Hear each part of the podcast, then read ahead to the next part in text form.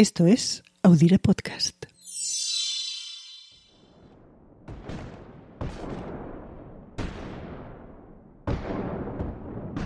Con los primeros albores del 5 de mayo empezó una batalla desigual que duraría casi todo el día.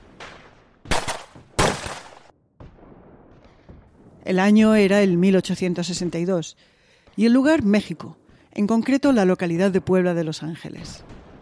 De un lado, en el ataque, unos 6.000 soldados franceses, del otro, unos 5.000 soldados mexicanos, mestizos e indígenas que fortificaron la ciudad con los pocos y anticuados medios que tenían y la defendieron dirigidos por el joven general Ignacio Zaragoza. Y pese a la inferioridad numérica y de medios, Zaragoza y los suyos se alzaron con una inesperada victoria ese día de hace 159 años. La victoria se recuerda aún localmente en Puebla, y en Estados Unidos es una fecha que se señala para celebrar la cultura mexicana en el país. Y para vender cerveza. Mucha, pero que mucha cerveza.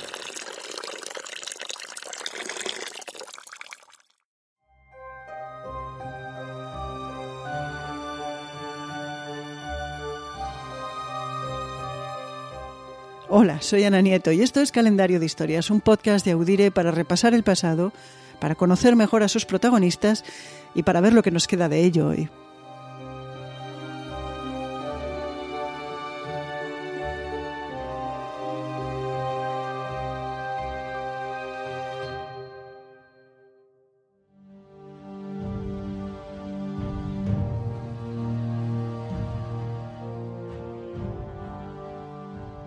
En marzo de 1861 y después de la guerra de reforma en el país entre liberales y conservadores, Benito Juárez ganó las elecciones en México y dejó de ser presidente interino para serlo electo. Y llegó para liderar un país en ruina por la contienda. La crisis financiera era tal que no se pudo hacer frente a la deuda que se tenía con Francia, con Gran Bretaña y con España.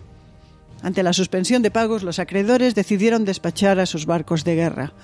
Gran Bretaña y España terminaron llegando a acuerdos, pero Francia, Francia no. Napoleón III vio la debilidad de México como una oportunidad de poner su bandera en el país y así poder expandir la presencia de Francia en Latinoamérica. Así pues, en diciembre de 1861 se inició la segunda intervención francesa en México con la llegada de las tropas galas a Veracruz. Juárez dejó la capital, pero mantuvo su gobierno mientras se armaba la resistencia ante el francés. Ignacio Zaragoza, que durante la Guerra de Reforma apoyó la causa liberal y el restablecimiento del gobierno democrático, fue ministro de Guerra de Juárez durante varios meses, pero dejó el cargo en el gabinete para volver a ponerse el uniforme cuando vio cómo se preparaba el ambiente de guerra. Zaragoza nació en Bahía del Espíritu Santo, una localidad que hoy en día queda al norte de la frontera de México con Estados Unidos, en lo que es hoy el estado de Texas.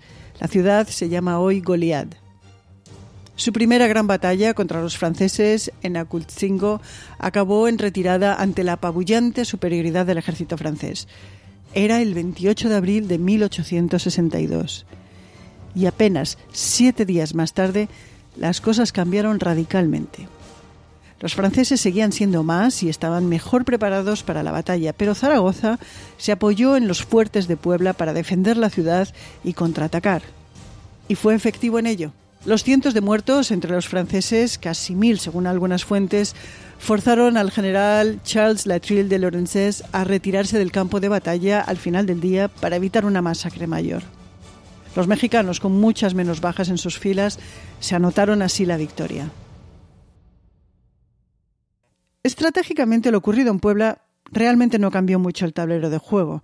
Se ganó la batalla, pero se perdió la guerra. El ejército francés estaba más preparado para tomar el país que los mexicanos para defenderlo, y aunque la victoria de los de Zaragoza retrasó la toma de la capital, esta cayó finalmente del lado de las tropas francesas.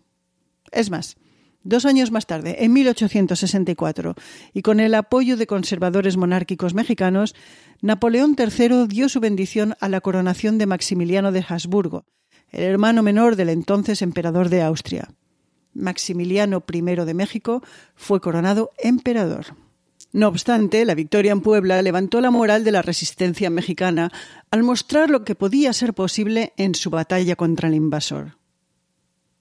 Cuando acabó la guerra civil en Estados Unidos, desde Washington se prestó apoyo al gobierno de Juárez para derrotar a los franceses, algo que finalmente empezó a ocurrir en 1866, cuatro años después de la batalla de Puebla. Un año más tarde, el emperador, que por liberal había perdido el apoyo de los conservadores mexicanos, fue ejecutado y la República, con Juárez al frente, fue restaurada. ¿Y qué fue de Zaragoza? El general victorioso, el 5 de mayo, cayó frente a la enfermedad. Las fiebres tifoideas acabaron con su vida el mismo año en el que defendió con éxito a Puebla, apenas meses, de hecho, después de la batalla. Tenía 33 años. Puebla de Los Ángeles pasó a llamarse Puebla de Zaragoza, y en todo el país hay referencias al héroe, además de localidades con su nombre.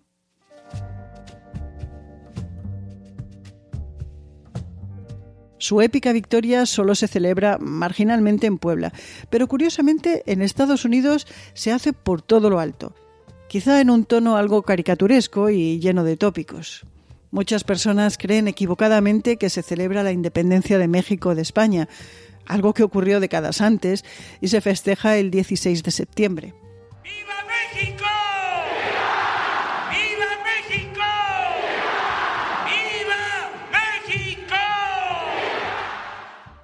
Una fecha que solo la comunidad mexicana en el país marca en el calendario.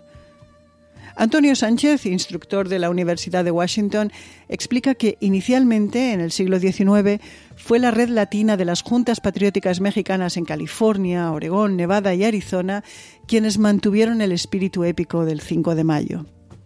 Pero no fue hasta finales de los 60, con las revueltas de derechos civiles chicanas, es decir, los estadounidenses de origen mexicano, que se volvió a escuchar aquello del ¡Viva el 5 de mayo! Era el símbolo de la improbable victoria frente a la adversidad y la inspiración para un orgullo en el que apoyar en parte su lucha. 30,000 Chicanos marched through the streets of East LA that day. It was meant to be a peaceful anti-war demonstration. ¿Y qué tiene que ver esto con la cerveza? Porque al principio hablé de la cerveza y, y de hecho en Estados Unidos hace ya muchos días que hay mucha publicidad sobre ello. This Cinco de Mayo, let's raise a Corona and celebrate all those who lifted us up this year. Let's raise those neighborhood favorites and the families who run them. Para entenderlo tenemos que volver a los derechos civiles. En 1985, organizaciones latinas y en particular chicanos de Los Ángeles firmaron un acuerdo con la cervecera Coors Brewing Company para acabar un boicot que se hacía a la empresa por sus prácticas discriminatorias con los hispanos. El boicot acabó con una donación de 350 millones de dólares por parte de la empresa a organizaciones latinas. Semejante cantidad de dinero se acompañó con una campaña de marketing bien financiada y planificada de bar a bar desde California hasta el resto del país.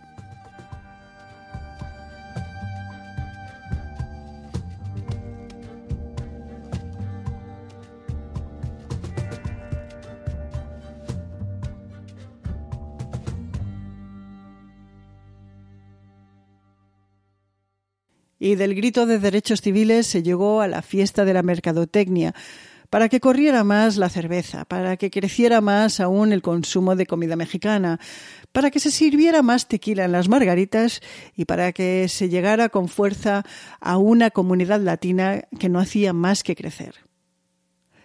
Esto es hoy el 5 de mayo en la frontera norte de México. ¡Viva México!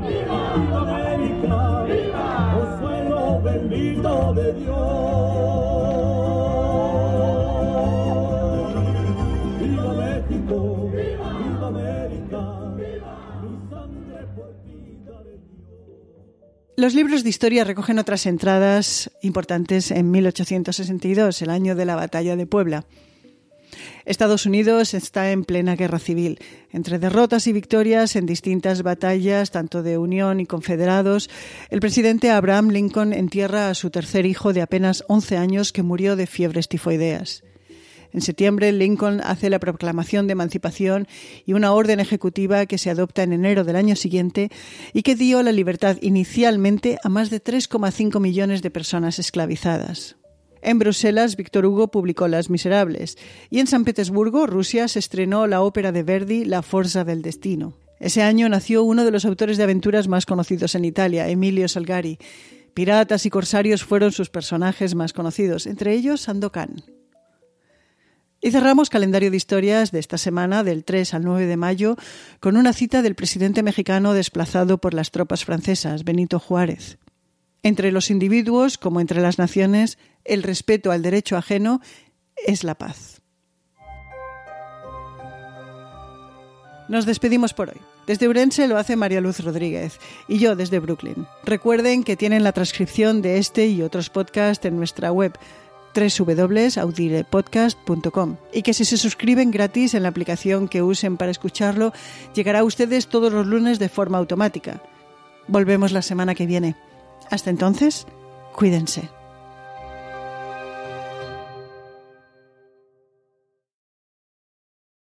Este 4 de julio, no te pierdas la película del verano.